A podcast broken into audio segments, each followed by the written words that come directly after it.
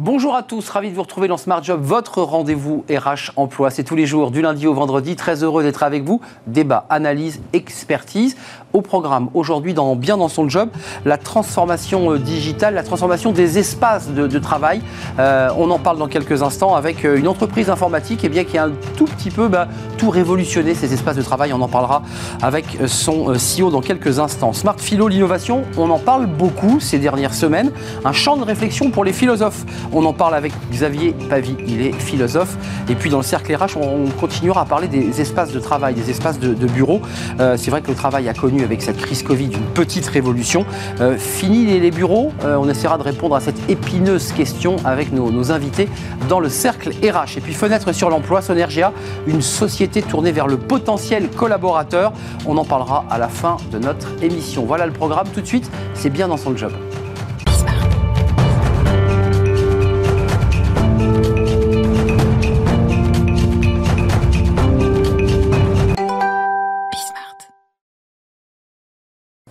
Bien dans son job, bien dans son espace de travail. Voilà le thème aujourd'hui euh, qui, nous intéresse. On en parle avec euh, Guillaume de Lanchir. Bonjour Guillaume. Bonjour. J'ai dit CEO, je vous ai fait monter d'un cran. Vous êtes le directeur général de la France. De, la France, de NetApp, entreprise américaine. 10 000 collaborateurs, entreprise euh, fondée en 92 en Californie.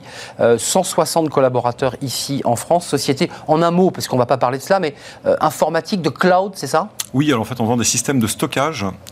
donc on vend des systèmes qui s'apparente un petit peu à des disques durs d'ordinateur, mais à l'échelle des grandes entreprises. Hum, donc des très gros disques. Des très gros systèmes euh, qu'on vend et qui sont utilisés également par Microsoft, Google, Amazon pour, euh, pour stocker les données de, leurs clients. Alors c'est intéressant ce que vous avez euh, vécu. Je, je, suis persuadé que vous n'aviez pas imaginé une seule seconde être obligé finalement de transformer vos espaces globalement, euh, la vie suivait son cours. Et puis, il y a eu cette crise Covid.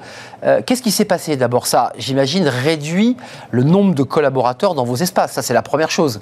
Oui, alors, euh, déjà, la crise Covid nous a violemment obligés à travailler du jour au lendemain du bureau à la maison. Donc, ça, c'est sûr. quelque chose que tout le monde a, vécu.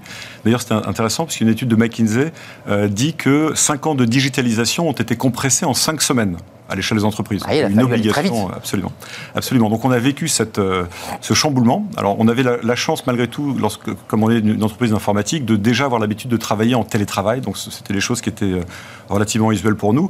Mais on a euh, tout au long du, du, confinement travaillé à garder de la cohésion et un contact avec les collaborateurs, très important. Ça, ça j'allais dire, c'est classique. Mais ce qui est intéressant dans l'étape supplémentaire, c'est que il y a deux étapes. Il y a des collaborateurs qui vous disent, bah nous, finalement, on s'y est habitué à ce travail à distance, on n'a plus trop envie de revenir, on est bien chez nous.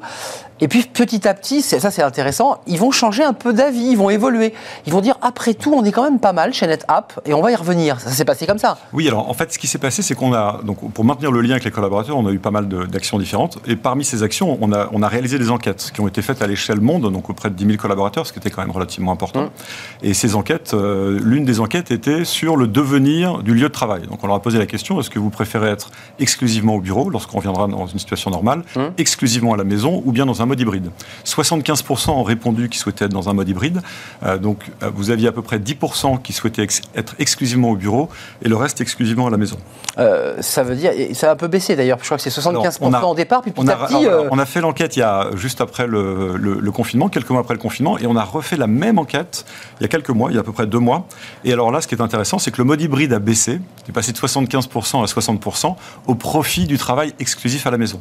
Donc les collaborateurs finalement se sont habitués euh, à travailler de chez eux, à gérer leur emploi du temps, à ne plus avoir de temps de transport euh, et à faire en sorte que finalement ils étaient totalement, euh, totalement libres.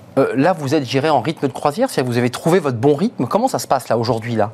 Bah, concrètement, alors les collaborateurs voulant revenir au bureau, on s'est posé la question, on, a réfléchi pour savoir quel allait être le nouveau, euh, le nouveau mode de travail.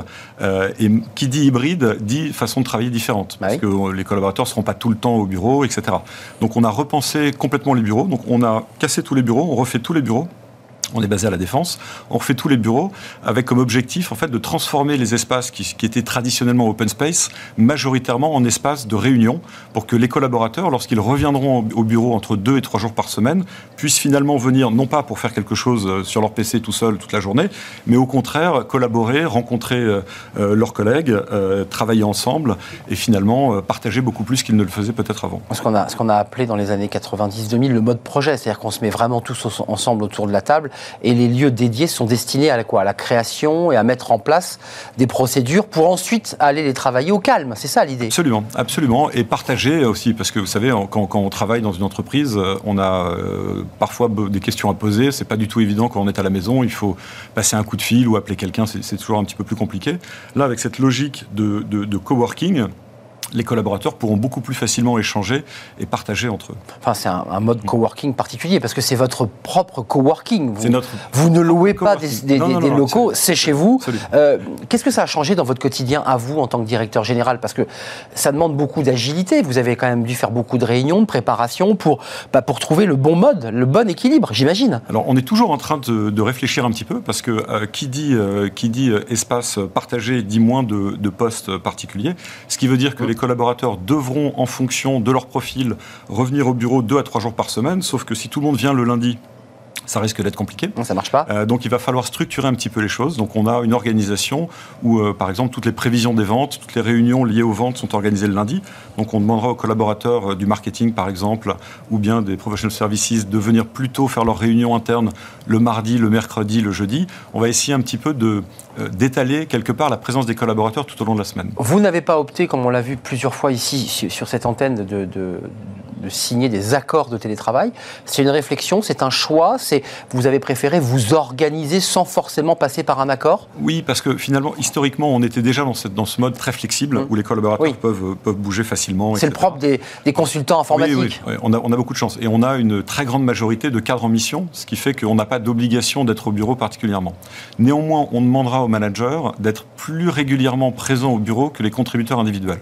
Pourquoi? Parce que lorsque vous allez à votre, lorsque les collaborateurs individuels viendront au bureau, euh, il est important d'avoir un, point de contact avec euh, son responsable et avec euh, le chef de l'équipe. Donc ça veut dire que vous créez comme ça les petites, petites disparités, je dirais pas de statut, mais d'organisation de semaine entre le manager à qui vous dites, toi, bah, tu es obligé d'être un petit peu le, phare dans la nuit et tu es, là, tu dois être là physiquement. C'est ça que vous dites? Oui, oui, absolument. Donc c'est compliqué pour eux, parce que les managers aiment bien aussi le télétravail? Oui, mais on n'imposera pas les choses. C'est-à-dire qu'on donnera les tendances, on demandera au manager d'être présent le plus possible au bureau, mais on n'obligera pas au manager d'être là 4 jours ou 5 jours par semaine, c'est pas le sujet. Alors, vous êtes une entreprise, il faut dégager de la valeur, mm. euh, il faut faire du business, il faut trouver des clients, mm. euh, il faut développer. Euh, est-ce qu'en matière de, productivité, de, de performance, globalement, vous vous y retrouvez? Parce que c'est une question, évidemment, que vous vous posez. Oui, absolument. On a, alors, on, est une boîte américaine, donc on a quand même pas mal structuré la façon dont on travaille, ce qui fait que chaque collaborateur a soit des objectifs chiffrés à réaliser, soit des objectifs qualitatifs à réaliser. Donc,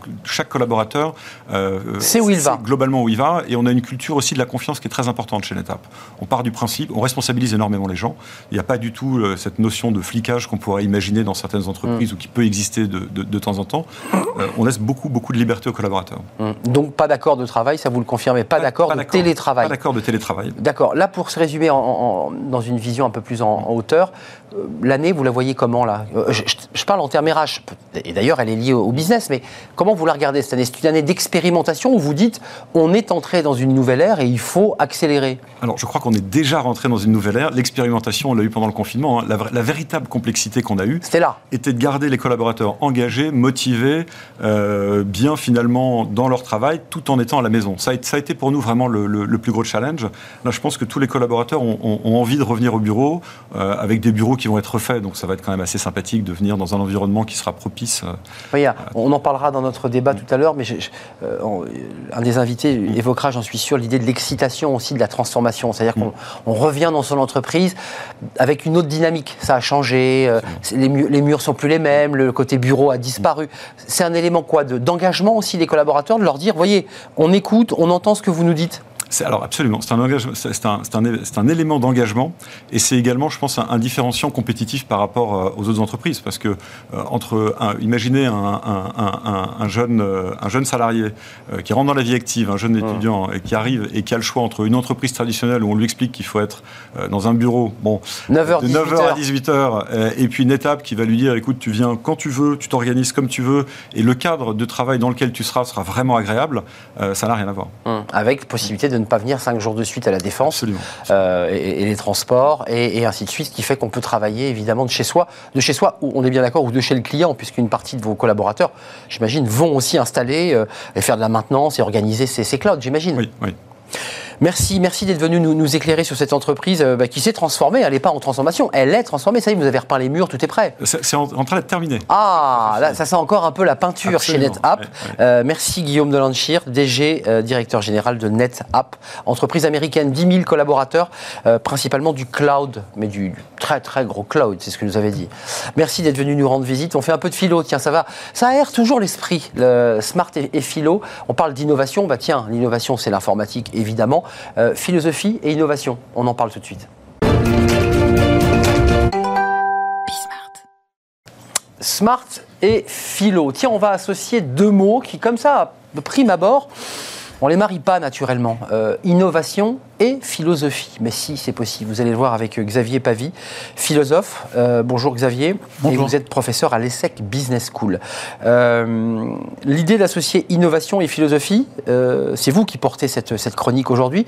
D'abord, un, est-ce qu'on peut marier ces deux mots? Est-ce que c'est un terrain de recherche pour le philosophe? La, la, la notion, je dirais presque éthique de l'innovation le, le, terrain de la philosophie, c'est le quotidien le terrain d'aujourd'hui, c'est aussi l'économie. Et le terrain économique ne peut exister sans innovation. Donc, à l'évidence, euh, la philosophie et l'innovation doivent se marier l'un et l'autre. Nous avons besoin de trouver à la fois des objets. L'innovation est un objet particulièrement intéressant pour la philosophie. Il est, il est dans notre quotidien. Il est les caméras qui sont autour de nous. Il est ce tableau, il est ce micro, il est euh, à la fois vos paires de lunettes, les miennes, etc. Euh, ça, veut dire quoi, innovation, euh, à travers la, fenêtre d'un philosophe? Ça, veut dire, parce que c'est un vrai débat politique qui est posé lorsqu'on parle d'innovation, et donc il interpelle le philosophe. L'innovation, c'est le bien pour tous, pour améliorer notre vie, notre vie quotidienne. Et puis, bah, le, versant négatif, c'est que l'innovation, c'est mauvais euh, pour notre santé, c'est mauvais pour ce qu'on ingère. Comment, se situe le philosophe sur ce débat-là qui est posé Je ne crois pas qu'il faille le voir d'une manière dichotomique. il y a d'une part l'innovation l'innovation, est, comme je l'ai dit, autour de nous, et elle a toujours été. Nous l'avons nommé à partir à peu près du Moyen Âge. Euh, il a été défini par Schumpeter en 1911, la théorie du développement économique, dans lequel il va effectivement y avoir un développement économique grâce à l'innovation, et les organisations vont développer des produits, des services, des, des commercialisations, etc., etc. La difficulté est qu'aujourd'hui, cette innovation nous écrase. Elle écrase l'ensemble de la société pour plusieurs raisons. Elle nous dépasse même parfois. Oui, elle nous. Oui, on peut avoir le mot de dépassement si on n'arrive pas à la maîtriser. Et, et, de ce titre-là, vous avez raison de l'utiliser. C'est dans ce sens-là que vous l'utilisez. Euh, et donc, elle nous dépasse et nous écrase en même temps. Vous avez parfaitement raison. La difficulté, c'est que cette dimension-là est liée à la compétitivité. Plus nous avons de compétition, plus nous avons globalement d'innovation. C'est Adam Smith, c'est tout ce que l'on connaît. Cette dimension-là fait qu'aujourd'hui, nous avons des conséquences considérables. Des conséquences qui sont évidemment environnementales, tout le monde le sait, et on en parle euh, tous les jours, dans tous les journaux, vous en parlez évidemment régulièrement, mais pas que.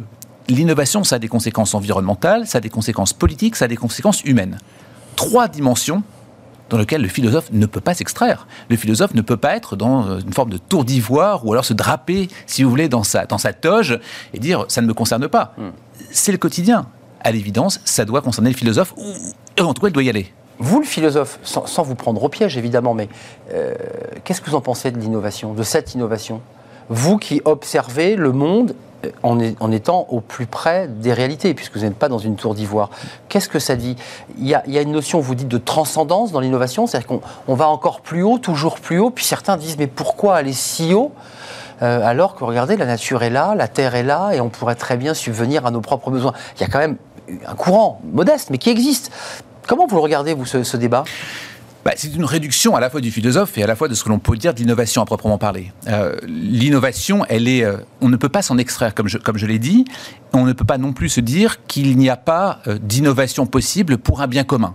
Qui serait contre, je dis, la 5G par exemple, pour aider à soigner des personnes, notamment dans les campagnes en Inde, en Chine, même en France Qui pourrait être contre une intelligence artificielle qui vous permet de mieux détecter des maladies Ou alors de mieux, par exemple, avoir une agriculture plus profitable, si vous voulez, parce qu'on va connaître la météo, parce que l'on va connaître mieux les sols, etc. Qui pourrait être contre ça? Parce que finalement, on va donner mieux à manger, on va soigner mieux. C'est de l'innovation. Le philosophe ne peut pas s'extraire de ça ce serait d'une certaine manière un peu machiavélique de sa part. Mais il est, il est quoi? Le philosophe est aussi une forme de garant euh, de l'éthique, de, de, son encadrement, de la manière dont on l'observe et qu'on et, qu'on la produit, cette innovation, parce qu'il y a l'intelligence artificielle, il y a le transhumanisme, il y a tous ces sujets qui sont posés et qui doivent interpeller le philosophe, j'imagine. En fait, avec cette question-là, vous rentrez complètement dans le cœur du sujet, c'est l'innovation responsable. Mmh. Et cette dimension d'innovation responsable, à l'évidence, doit être celle qui doit être portée, non pas par les philosophes, ils peuvent aider à aller vers cela, mais c'est pas les innovateurs eux-mêmes. D'une certaine manière, nous avons innové, comme j'ai dit tout à l'heure, depuis 1911 avec Joseph Schumpeter, avec une forme d'innovation qui est la recherche de la performance économique, le profit. Mmh. Nous ne Dont on voit les limites, si je m'autorise. Euh, Vous avez raison. beaucoup de citoyens disent on en voit les limites de On en voit les limites, je les ai dit, une limite sur la question politique, une limite sur la question environnementale, une limite sur la question humaine.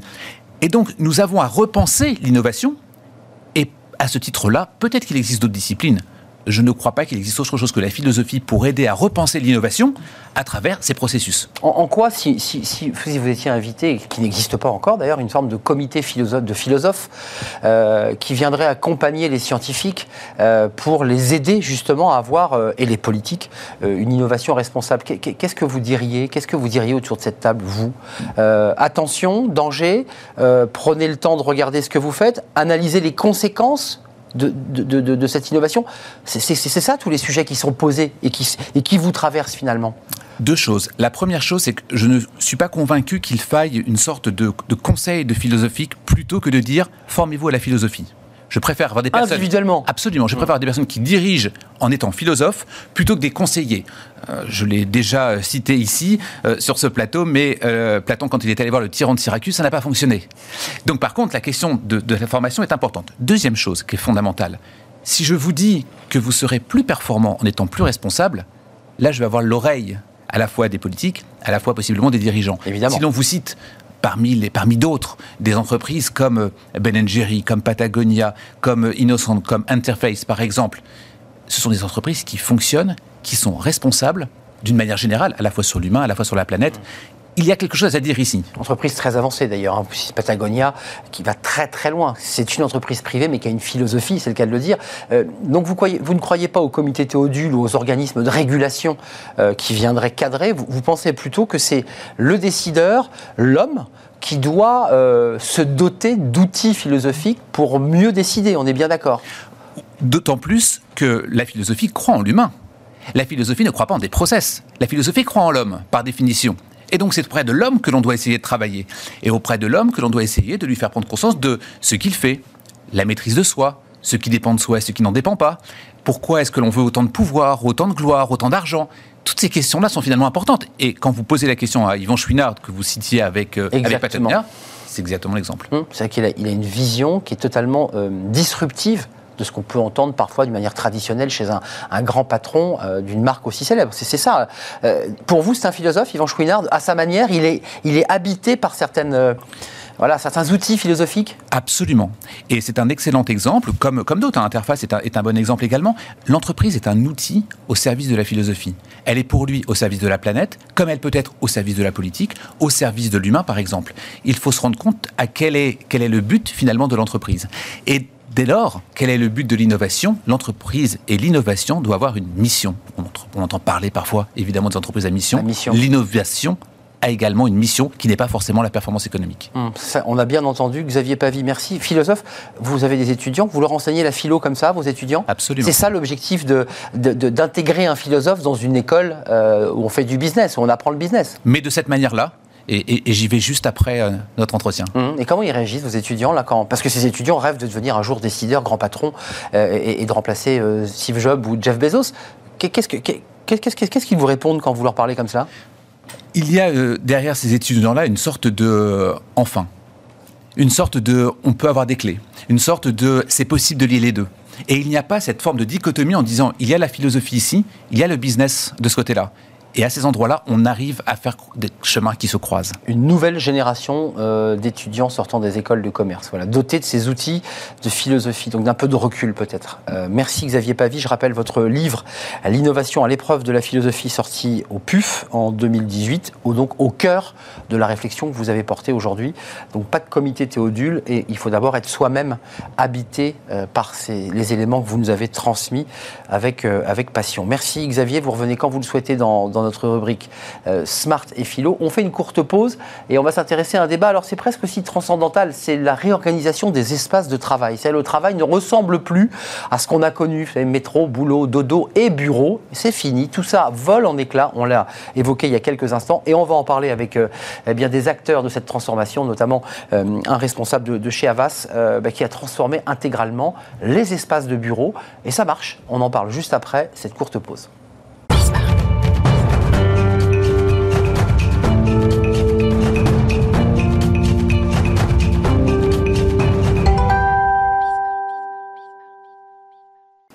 Le cercle RH, notre débat quotidien. Très heureux de, vous retrouver pour euh, débattre d'un sujet très profond qui est euh, peut-être peut-être la disparition des bureaux tels qu'on les a connus. C'est cette porte qui se ferme, qui s'ouvre, un ordinateur, un petit mug.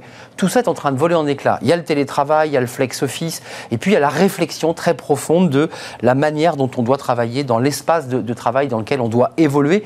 J'ai envie de dire s'épanouir, parce qu'il y a l'idée de travailler, puis aussi l'idée de s'épanouir. Et on en parle aujourd'hui à travers un exemple extrêmement concret. Euh, à travers euh, ce concept d'Avas Village. On va tout vous expliquer évidemment dans, quelques instants, mais je vous présente d'abord mes, mes, invités. Raphaël De Andréis, merci d'être avec nous. Vous êtes le CEO de Havas Village. Euh, vous allez nous expliquer la philosophie et la manière dont vous avez conçu, puisque les choses existent, euh, cette idée de, village, à la fois euh, village au sens propre du mot, puis village un peu comme une ruche qui va essaimer comme ça le, concept. Et puis à vos côtés, vous le connaissez bien évidemment, Gilles Deléris, bonjour. Vous êtes cofondateur de W. comment vous définiriez W? C'est une agence de design, d'urbanisme, c'est une agence qui repense les espaces de vie au travail? Est-ce que je résume bien? C'est une agence qui a trois activités euh, principales pour être très simple, une activité de branding et de design, une activité d'architecture, une activité de communication, en considérant qu'en fait, euh, il ne doit pas y avoir de rupture de continuité entre chacune des prises de parole d'une marque, que ce soit dans ses lieux physiques ou que ce soit dans les lieux euh, médias et autres réseaux euh, sociaux dont on parle beaucoup en ce moment. Hum. Et, vous avez donc travaillé d'arrache-pied sur ce concept. D'abord, j'ai envie de vous poser la question d'abord à vous, Raphaël D'Andréis. Euh, ça se passe comment? Comment naît l'idée de, de renverser la table et de dire on va réinventer quelque chose d'autre. Euh, d'abord, j'imagine que c'est la crise Covid qui, qui vous a fait accélérer votre réflexion, j'imagine. Il y a des réflexions qui naissent euh, dans des moments euh, particuliers et la crise en était, en était un. Et notamment quand vous avez votre immeuble vide. Je rappelle que pendant le premier confinement, il restait même les tasses de café. Moi, j'allais au bureau. Froid. les tasses de café non, voilà, abandonnées dans les salles. Et je, me souviens, on, se baladait dans les locaux avec Yannick Bolloré. On se retrouve un jour dans des locaux complètement vides. On aurait dit un film apocalyptique. comme si les gens avaient fui pour. Euh, Mais un truc. Post, un bombardement. Et dans ces moments-là, on s'est dit euh, euh, est-ce que ces bureaux revivront un jour? Et donc, c'était pas. on n'était pas dans une logique d'amélioration. On était dans une logique de voilà, de, de, de, survie. Euh, de, un peu rapport à la mort, là, de ce que vous évoquez. Complètement, et puis même de raison d'être. Au fond, c'est quoi un bureau? Parce qu'en plus, pendant ce temps-là, je vous rappelle que l'économie tournait à peu près. il y avait beaucoup de choses fermées, mais tout le monde était en télétravail et compagnie. Donc, donc on s'est retrouvé face à une espèce de raisonnement en creux en disant soit cet immeuble redevient un jour un lieu de vie, un lieu d'échange, un lieu de partage, un lieu de plaisir, et il y a un futur, Soit c'est euh, soit c'est des bureaux les uns derrière les autres comme vous décriviez très bien et on voit bien qu'on peut s'en passer. Et donc je pense que le, je dirais le, le, raisonnement euh, comme ça par euh, cette espèce d'abîme qu'on avait devant nous nous a permis de prendre des décisions assez radicales. la décision, la première que vous prenez en, visitant ces espèces de lieux apocalyptiques finalement de, de, de scènes de guerre en quelque sorte, c'est quoi? C'est de dire, vous avez dit dans votre phrase, en faire un lieu de vie. Ça c'est intéressant parce que le lieu de travail, on a eu ces débats sur le plateau, on a fait des débats sur c'est quoi le travail, est-ce que c'est un... Les philosophes souvent s'emparent de ces sujets, le travail, bah, c'est un peu le labeur, c'est on va au travail, on s'ouvre. Là, vous parlez d'un lieu de vie. J'ai le sentiment qu'en créant à Puto, dans cet espace, commençons par Puto, euh, vous avez envie de créer un lieu plus global. Est-ce que c'est un peu ça l'idée, ou un lieu de vie global? Alors, complètement. D'abord, on, s'est dit, mais au fond... Euh, qu'est-ce qui fait que des gens euh, vont au bureau? Ça paraît euh, idiot, mais bah tout d'un coup, cette question, elle était, vous la traitez presque tous les, voilà, régulièrement dans votre émission. et on s'est dit, c'est quand même l'étincelle de la rencontre. Et puis, on a aussi une vision à un moment donné du, du, télétravail un peu biaisée, c'est-à-dire qu'en gros, les cadres trouvaient ça formidable mais euh, les jeunes euh, qui avaient 20 euh, mètres carrés à deux, c'était invivable. Et donc finalement, il y a eu aussi toutes ces questions où on a remis un peu l'utilisateur au cœur. On a mis le manager qui finalement n'arrivait plus à partager. On a dit les nouveaux arrivants, bah, il faut bien qu'ils rencontrent des gens pour, pour s'intégrer. On a dit les jeunes qui vivent dans 15 mètres carrés, bah, il faut qu'ils puissent profiter d'un endroit sympa la journée. et on a remis un peu les clients, il faut bien qu'on puisse échanger. Et puis on... Les accueillir aussi parfois Les accueillir, euh, absolument, même si quand ils nous demandent d'aller chez eux, on y va bien volontiers. Euh, et donc, quand on a fait tout ça, on a dit ça doit d'abord être un lieu de vie où on a envie de se rendre pour la partie, on va dire, d'interaction humaine. Et ensuite, euh, la partie, je dirais, la plus, on va dire, la plus mécaniste, ça, on peut la faire à la maison, sur un ordi. Il y, a c'est là que vous entrez dans l'histoire, dans, le, roman de, ce village. Euh, vous avez donc une rencontre, un cahier des charges. On vous dit voilà, nous, euh, bah voilà, on vous explique. Et vous, vous récupérez, je dirais, la patate chaude. La patate chaude. vous prenez des notes et vous dites voilà, moi j'ai un immeuble, il est à Puteaux, j'ai des parkings, j'ai une cantine. Tout ça est très classique. Et là, il faut turbuler pour essayer de répondre à la demande d'un client qui vous dit je veux plus que ce soit des bureaux, mais autre chose. Qu'est-ce que vous proposez? À ce moment-là alors d'abord, c'est pas une patate chaude parce que quand on est architecte. ah, c'est pas moi qui l'ai dit. Non, non, mais euh, quand, on est architecte ou designer, l'important c'est la question qu'on nous pose. Et comme la question était bien posée, c'est plus facile. C'est comme Socrate, comme Socrate, vous en fait. Ah, sans doute. il faut, savoir poser la bonne question. voilà, savoir poser la bonne question, c'est important. Et on a eu euh, effectivement avec Raphaël et avec Yannick de bonnes questions. Euh, vous avez fait référence tout à l'heure au mot travail. Hein. On sait que c'est associé étymologiquement à la souffrance. oui. Ben, en fait, euh, naturellement, euh, c'est pas l'objectif. Et, c'est d'autant moins l'objectif que le momentum est favorable. Aujourd'hui, on, s'aperçoit deux ans après la crise, et je vous renvoie une, une, étude que je trouve absolument passionnante, qui a été menée par SFL. SFL, c'est un acteur du tertiaire très mmh. important. une étude menée avec IFOP qui interroge 1600 salariés chaque année dans le cadre d'un baromètre pour savoir quel est leur ressenti sur l'environnement au travail.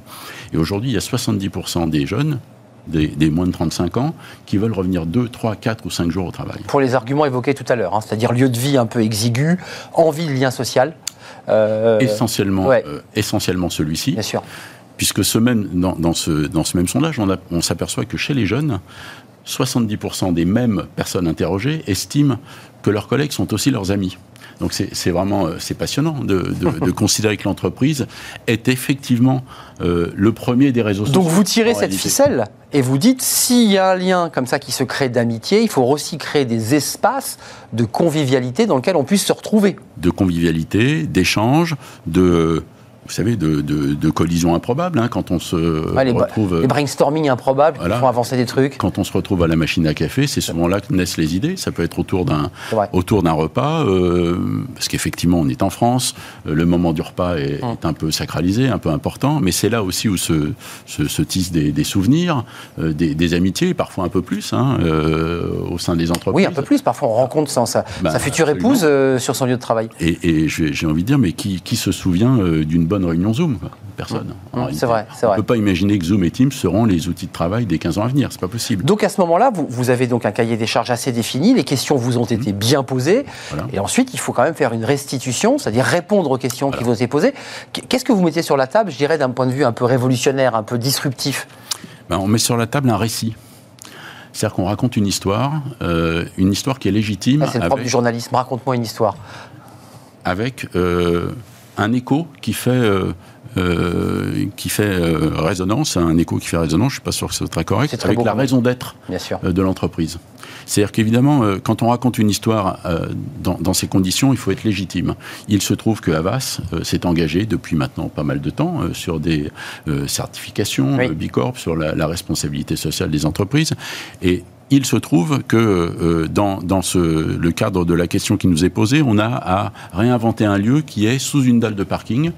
Et cette dalle de parking va être transformée demain d'ici quelques mois, en un jardin extraordinaire. Ça, c'est une proposition que vous faites et, qui trouve écho, ou c'est une proposition qui vient de chez vous et vous dites, nous, ce parking, on n'en peut plus, c'est moche, c'est laid, faites-nous quelque chose avec ce parking.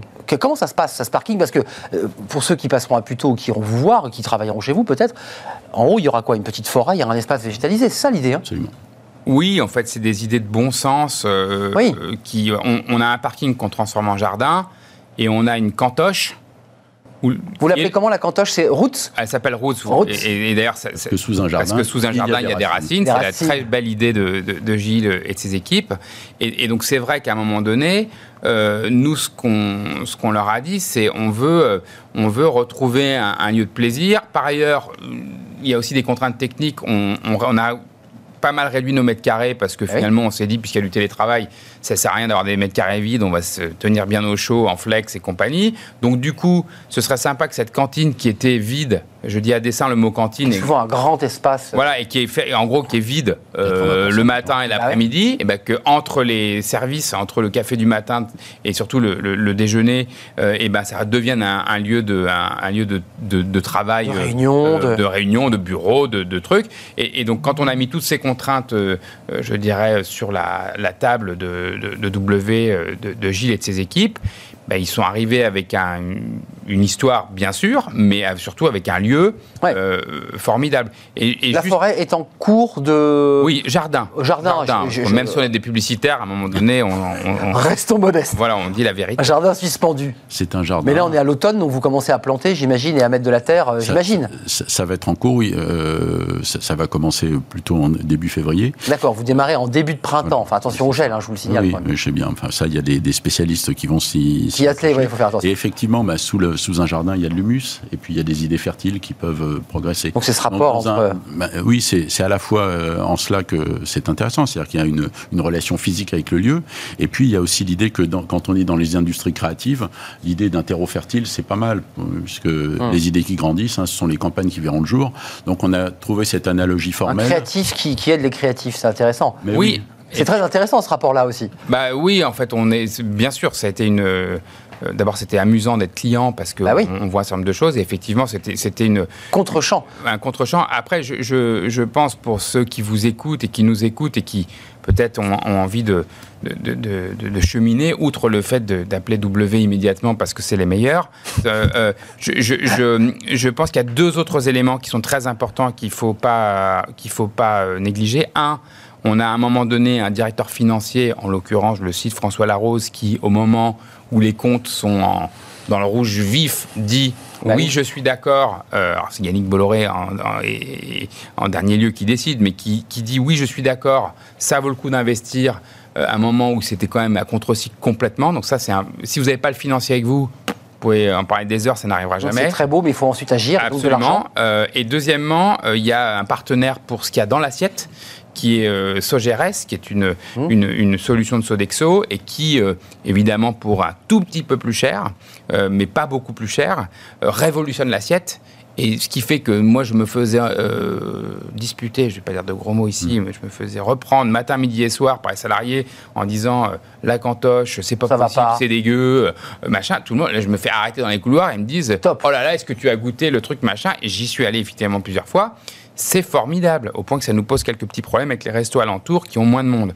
Donc, ce, que, ce, qui n'était pas du tout volontaire d'ailleurs de, notre part. ah, du, coup, ce que, je pense aussi, c'est que c'est ce mélange entre euh, la qualité de la nourriture, le cadre. Euh, euh, c'est un écosystème de bien-être pour fabriquer de C'est du bon sens, hein, mais, mais, mais ce qui est exécuté, qui doit être exécuté. De... Là, il y a la rencontre de deux partenaires, W et Sodexo et Sogeres, et là, vous avez vraiment c'est intéressant ce que vous pointez, parce qu'on en parle trop peu souvent, mais ce moment du repas et le plaisir qu'on a à la cantine, aux routes, chez vous, euh, le plaisir de manger des bons produits, de les partager dans des lieux agréables, ça donne la patate euh, pour attaquer une réunion à 14h. Je veux dire, quand on est dans un truc gris où c'est pas bon, l'excitation des collaborateurs, parce qu'il y a quand même, il faut engager tout le monde. Vous, vous êtes baladé dans le bureau avec Yannick Bolloré, très bien, vous avez vu le désastre, puis un jour, il faut commencer très concrètement à le raconter, ça, à le transmettre.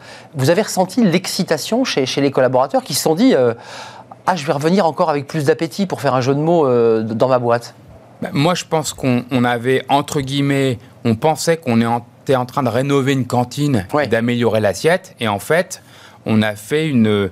On a fait un outil de, change euh, absolument incroyable qui fait qu'on a retourné le rapport à l'entreprise.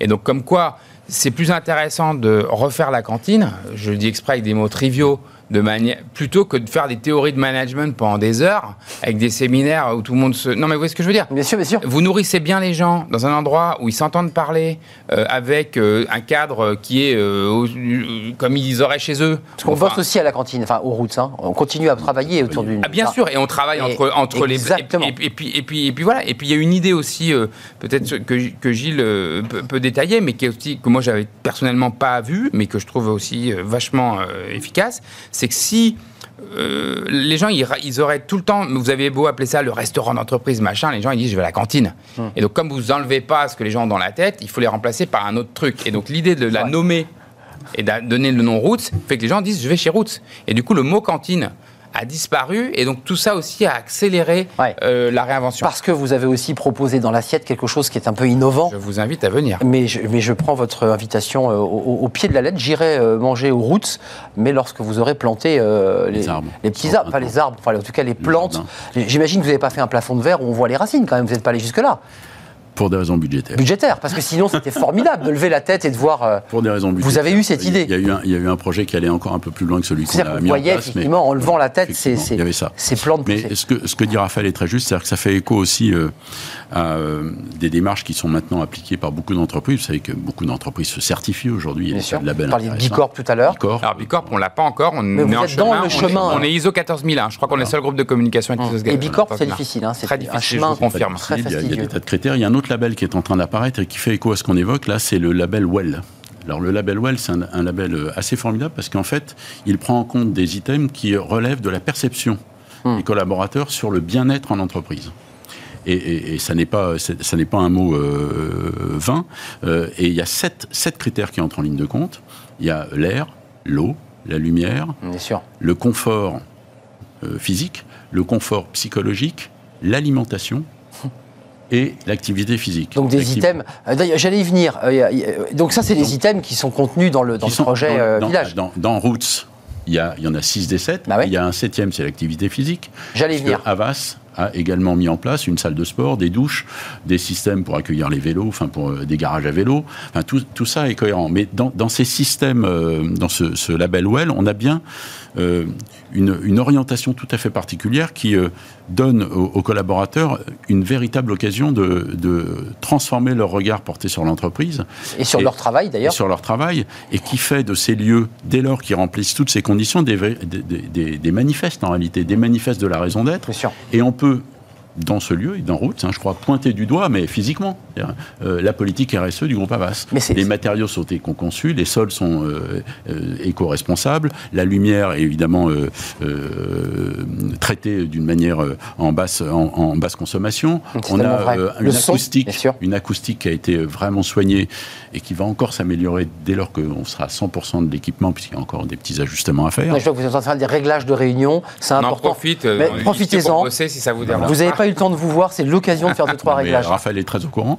Et, donc, toutes ces dimensions euh, mises côte à côte, plus la qualité de l'assiette, qui est évidemment déterminante dans un projet comme celui-là, fait que je pense que si demain Avas euh, veut rentrer dans la certification WELL, ils sont engagés sur Bicorp. Juste quelques mots sur les, collaborateurs, parce que j'imagine que vous sondez les cœurs quand même, que vous essayez de savoir. Alors c'est très dur à quantifier, mais quel retour vous avez Et j'allais dire quel retour vous avez aussi sur la performance et la qualité du travail, parce qu'il faut quand même préciser qu'Avas c'est une agence de communication qui, accompagne des clients, qui demande aux collaborateurs d'être en synergie, de faire des propositions équivalentes d'ailleurs à ce que vient de nous faire euh, W, c'est-à-dire euh, turbuler, inventer, trouver des chemins de traverse.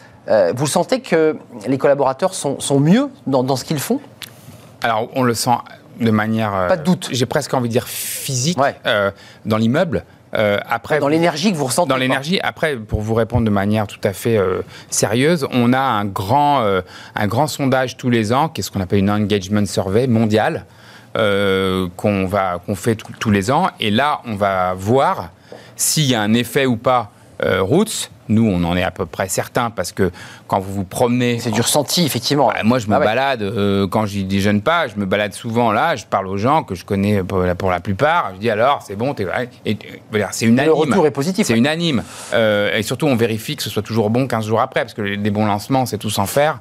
Euh, voilà. Et, donc, on se rend compte que pour l'instant, et ça. Après, nous, on, est, on construit notre management beaucoup sur l'écoute. On a fait des plateformes d'écoute, on a des sondages réguliers le pain point, comme, dit, comme on dit dans le digital de la cantine, il était clairement identifié. On l'a réglé.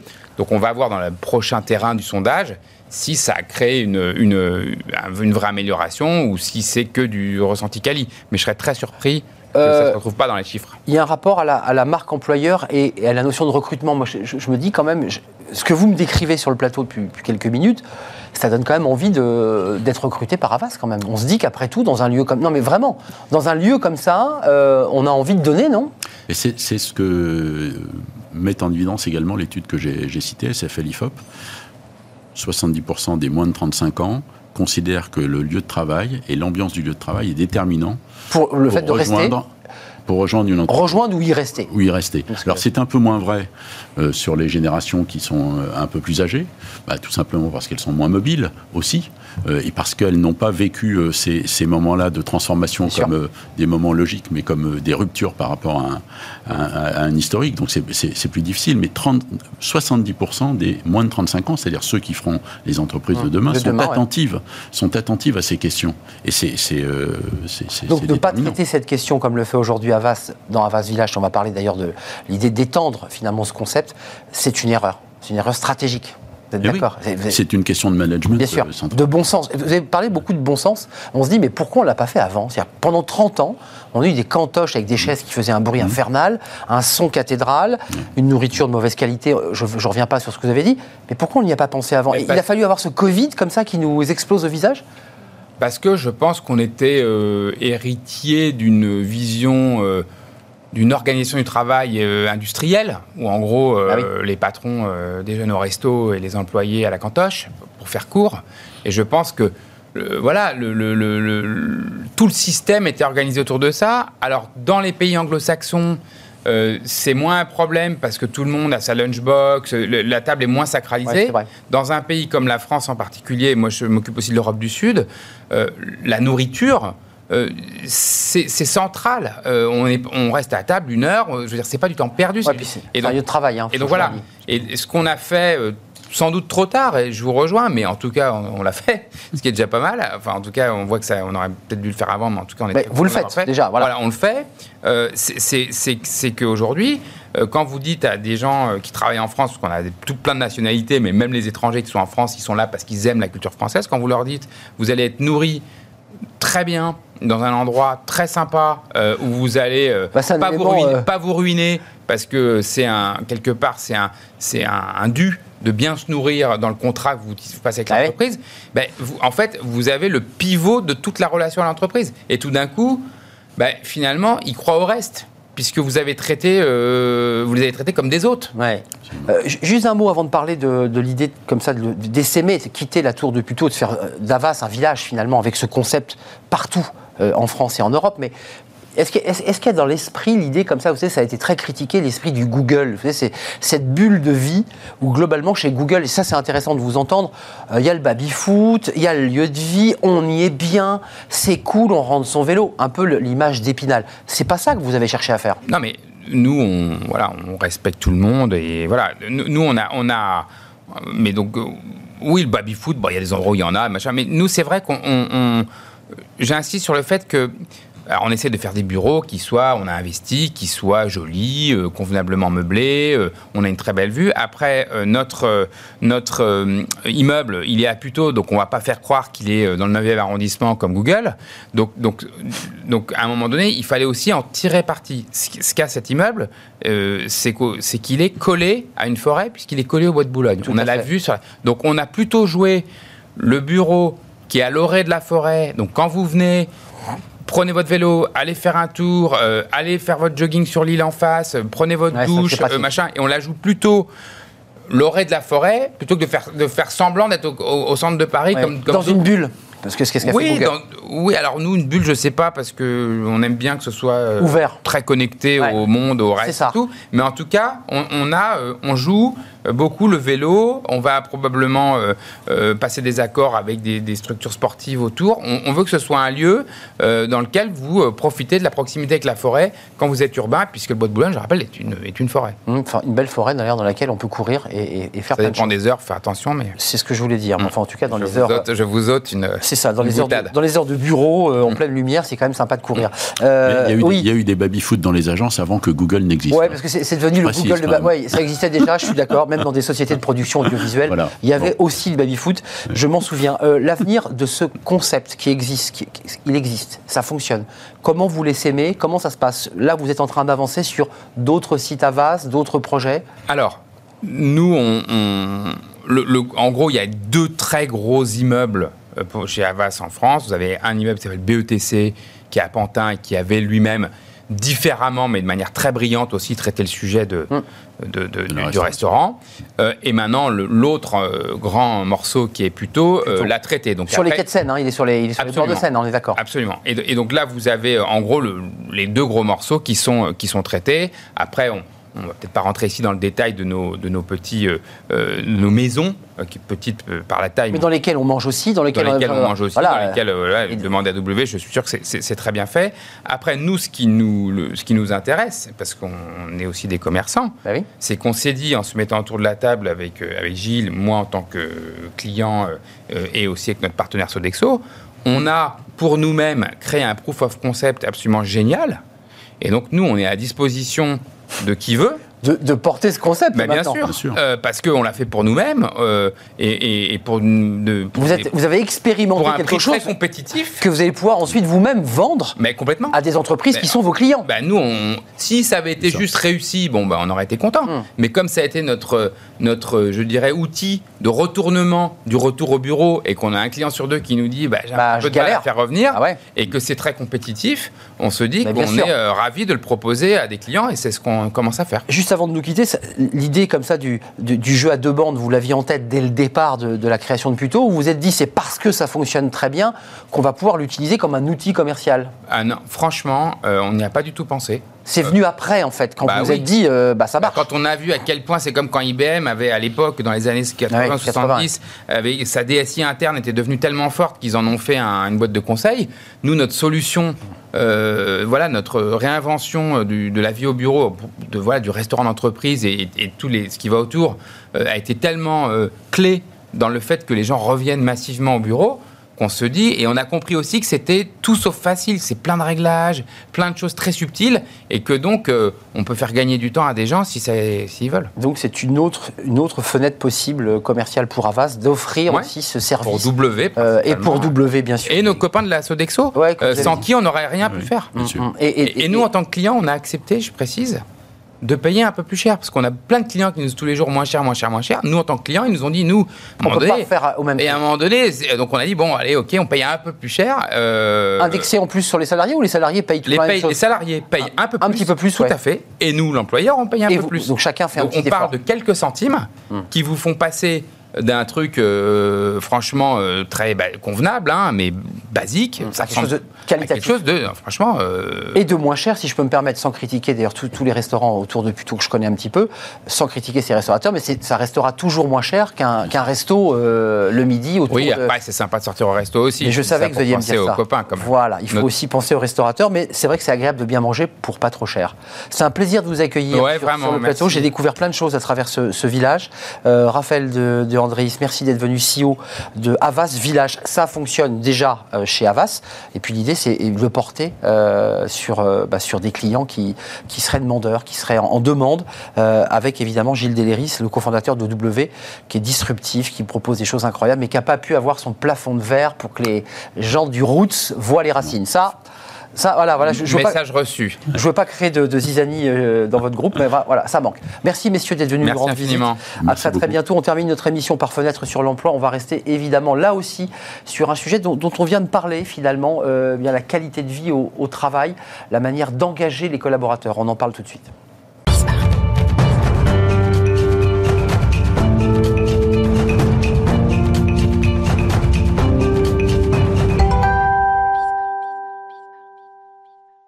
Fenêtre sur l'emploi. Pour terminer notre émission, on va s'intéresser euh, au développement du potentiel des collaborateurs dans un contexte particulier de sortie de Covid, de réorganisation, on vient de l'évoquer longuement, euh, des espaces de travail notamment. Florence Lévin, bonjour, merci d'être avec nous.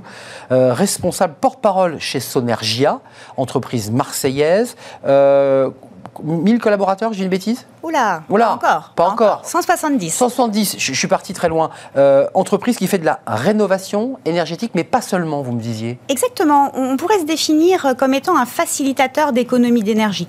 Concrètement, ça veut dire qu'on accompagne tous les consommateurs d'énergie, que ce soit des ménages, des industriels, des exploitations agricoles, des collectivités, à identifier le potentiel de gisement d'économie d'énergie et on les accompagne pas à pas et on a une expertise plus précisément sur la partie accompagnement administratif et financier. Hum, un sujet qui est, voilà, qui est d'autant plus important avec la, flambée des prix euh, de l'énergie qu'on connaît actuellement euh, et qui fait que peut-être bientôt nous serons 1000. Hum, vous, vous parce que c'est un sujet au cœur de l'actualité, euh, l'efficacité, mais la rénovation en particulier, Tout à au cœur de la campagne présidentielle. J'ai vu que vous aviez fait 400% de croissance en 5 ans. Exactement. vous avez grossi très vite. Oui. Euh, concrètement, comment, euh, vous qui êtes la porte-parole, euh, comment on gère sa politique RH, comment on gère l'engagement des collaborateurs, comment on gère leur bien-être dans une entreprise qui se développe vite, un peu à marche forcée Complètement.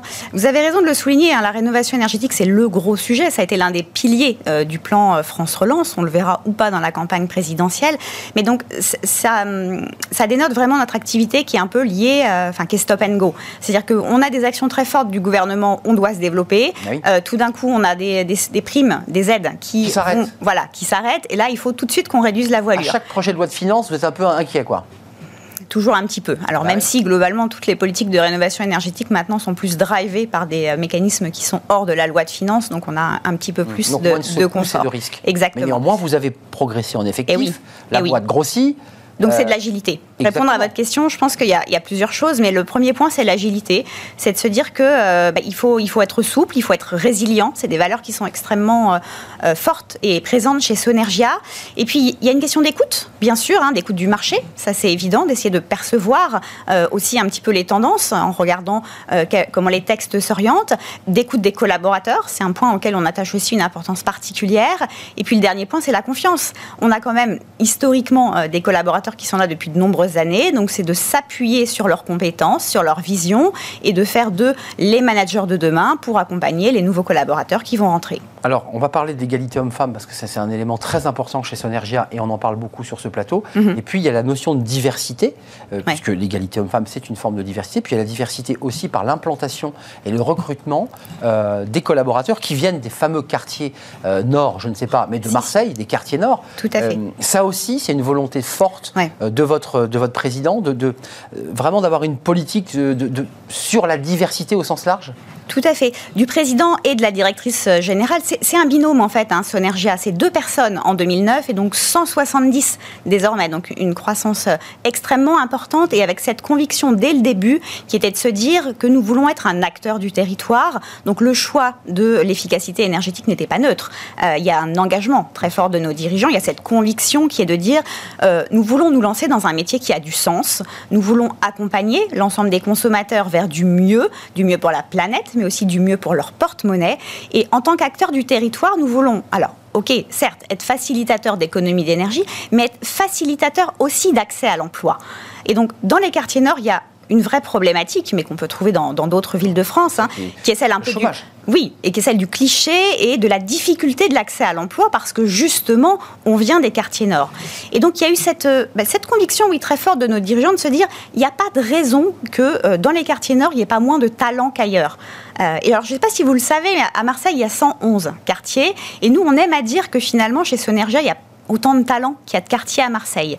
Et donc, ces jeunes, euh, et, ces moins jeunes hein, d'ailleurs, qui viennent des quartiers nord, finalement, euh, ils sont tout aussi talentueux, ils sont tout aussi respectueux, ils n'ont pas le même CV, ils n'ont pas le même bagage. Et c'est là où je pense on a aussi une, forme de force, et peut-être qu'on parlera un petit peu après des soft skills, des compétences douces sur lesquelles on, mise énormément, euh, justement pour faire la différence. C'était la, question que je voulais vous poser derrière. Ça vous oblige à, recruter différemment tout à fait. que les cabinets classiques sur les diplômes, sur les compétences. vous allez chercher des talents justement sur les fameux soft skills, sur tout ce qui n'est pas le diplôme. Exactement. Donc ça vous oblige à travailler différemment votre recrutement. Oui, mais euh, que ce soit les quartiers nord, que ce soit Sonergia ou que ce soit une autre entreprise, à la rigueur, ce serait presque un conseil que j'aurais envie de donner à, à tous les recruteurs.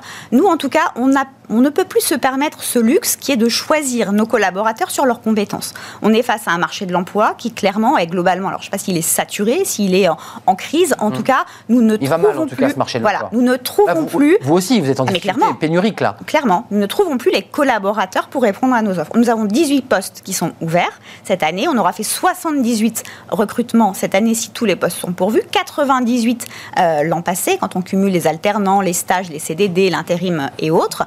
Et donc, on a fait ce choix. On se dit, OK, on a, sur le papier, euh, les compétences ne sont pas là. Par contre, on va aller rencontrer les personnes et on va aller voir leur savoir-être. C'est ça le soft skill. C'est comment est-ce que la personne... Et autorisez-moi, et leur donner aussi envie de rejoindre une entreprise autour de la rénovation. Qui a du sens. Ils ne connaissent pas forcément, il faut leur expliquer le métier, j'imagine. Oui, mais c'est pas naturel. non, non, non, vous avez tout à fait raison. Mais on croit en la personne, on croit en l'humain. Je pense que c'est un mot qui est très fort chez Sonergia, qui est de se dire, euh, on est là au service de nos clients, mais on est aussi là au service de nos collaborateurs. Hum. Et donc, en effet, s'ils ont de l'écoute, de l'empathie, mais aussi de la rigueur, du sérieux euh, et cet esprit collaboratif, eh ben, on va se donner les moyens de les former. Finalement, les former. Et les faire grandir. Exactement. Les former, c'est pas un problème. Euh, si la, on parlait juste avant de, de terreau, de racines, si la base est là, euh, nous, on va les aider à grandir. Euh, l'égalité homme-femme, j'aimerais qu'on en dise un mot, mais tout de même sur, sur les postes à pourvoir. Quand mhm. on parle rénovation, on pense à des métiers qui sont parfois un peu difficiles, où concrètement, il faut euh, placer des mhm. éléments mhm. d'isolation sur des façades, mettre des échafaudages. C'est des métiers plutôt techniques que vous recherchez? Alors, non. En ce qui nous concerne, on est vraiment sur de l'accompagnement technique, et financier. Donc, on va avoir... Puis après, vous avez vos prestataires qui travaillent Alors, techniquement? C'est même pas des prestataires. Nous, on aime bien dire qu'on est orchestrateur. Donc, on travaille vraiment sur le partage de la valeur. Maître d'œuvre. Oui, éventuellement. Ce serait plus proche, en effet, de, de Sonergia. Donc, on va être sur des profils, on va dire, assez classiques en termes d'entreprise, euh, à la fois sur du management, des choses très opérationnelles, euh, sur de l'instruction de dossiers euh, pour de la délivrance de primes, et puis des métiers support et bien sûr du commercial. Hum, le commercial, évidemment, pour aller chercher des, clients. Exactement. compte tenu qu'on le redit, vous êtes moins, j'ai chahuté par les projets de loi de finances, parce que vous, vous le disiez tout à l'heure, c'est important d'avoir une politique qui tienne sur la durée. Tout à fait. Notamment en matière mm, d'aide mm. fiscale, parce que c'est vrai que si une année on vous dit les fenêtres c'est bon, puis l'année suivante c'est plus possible, enfin ça dérégule évidemment le marché. Euh, un mot sur l'égalité homme-femme. Pourquoi, ce, pourquoi cette volonté forte aussi? On a parlé des quartiers nord. Pourquoi cette volonté égalité homme-femme? Parce qu'il y a un président et une, directrice générale je, je, pense que c'est pas anodin. Bah vous avez tout à fait raison. Il y a toujours eu un attachement particulier, en effet, mais plus globalement à traiter l'ensemble des salariés de manière complètement horizontale. Euh, je prends un exemple. Il y a eu un accord de participation qui a été mis en place bien avant, d'ailleurs, euh, l'obligation légale. Euh, l'accord de participation, la prime qui a été donnée, a été à l'euro près identique entre le salarié dit opérateur chez nous et le membre du CODIR. Donc sur l'égalité homme-femme, j'allais dire, c'est presque pas un sujet. Euh, c'est naturel. On, a, on, en a fait un sujet parce que, euh, oui, il est bon d'en parler. Et je pense qu'on peut être fier. On a un indice, hein, c'est un indice sur 100, hein, la, question de l'égalité homme-femme, la parité, euh, tout ce qui tourne. On est à 93 sur 100. Un très bon chiffre. Voilà excellent. Hmm. Euh, donc le, plus dur, comme toujours, ça va être de le maintenir. Hmm, de le maintenir, et, c'est ça qui contribue aussi à une, finalement une forme d'engagement et aussi de marque employeur pour vous, parce que vous êtes aussi venu nous dire ça, que Sonergia est une entreprise qui, euh, qui, quoi, qui donne envie de, s'engager. Euh, qui a du sens. Et qui a du sens. Qui a du sens. Nous sommes là pour aider l'ensemble des consommateurs à avoir une facture d'énergie moindre. c'est œuvrer au quotidien finalement pour la protection de notre environnement et pour plus de pouvoir d'achat pour le plus grand nombre. C'est un métier formidable. Merci Florence Liévin d'être venue nous parler avec autant de passion de votre entreprise qui n'est pas la vôtre, dont vous êtes la porte-parole. Eh oui, Sonergia qui, était basé, qui est basé à Marseille, 170 10. plus 18 postes à pourvoir, euh, parce que ces postes ne sont toujours pas pourvus. Allez sur l'onglet recrutement, euh, peut-être y a-t-il un poste qui vous intéresse. Merci d'être venue euh, Florence Liévin. La fin de l'émission, bah, c'est là, c'est maintenant. Euh, j'ai été ravi de partager ce moment avec vous. Merci à toute l'équipe. Euh, merci à la réalisation. Merci à, Romain Luc pour la réalisation. Merci à, Guillaume euh, pour le, son. Merci à Fanny Griesmer et merci à Margot Ruot qui m'accompagne dans l'émission. Je serai là demain, évidemment. D'ici là, portez-vous bien. Bye bye.